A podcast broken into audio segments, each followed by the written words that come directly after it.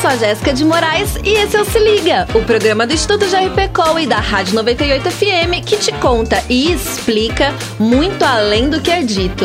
Não é você que vai ficar de fora, né? Quer uma dica? Se liga! Se Liga, se liga. 98, se liga! Vamos combinar que uma situação difícil é estar ao lado de alguém que está com um verdadeiro bafo de onça. Pior ainda quando essa pessoa é a gente mesmo. A gente não sabe como falar e o que fazer. Agora, alguém já cheirou a boca de uma onça? Será que é ruim? Bom, prefiro descobrir isso usando uma metodologia menos arriscada do que me aproximar da boca de uma onça que é ler sobre o tema. E sabe o que descobrimos? Que sim, teoricamente a onça tem um cheiro ruim.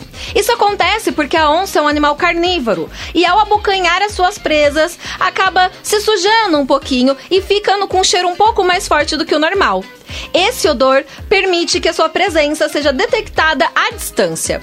Mas vem cá, como você age quando algum amigo está com bafo de onça? Você faz o sincerão ou age politicamente e faz de conta que não sentiu nada? Se Liga, se liga. 98, se liga!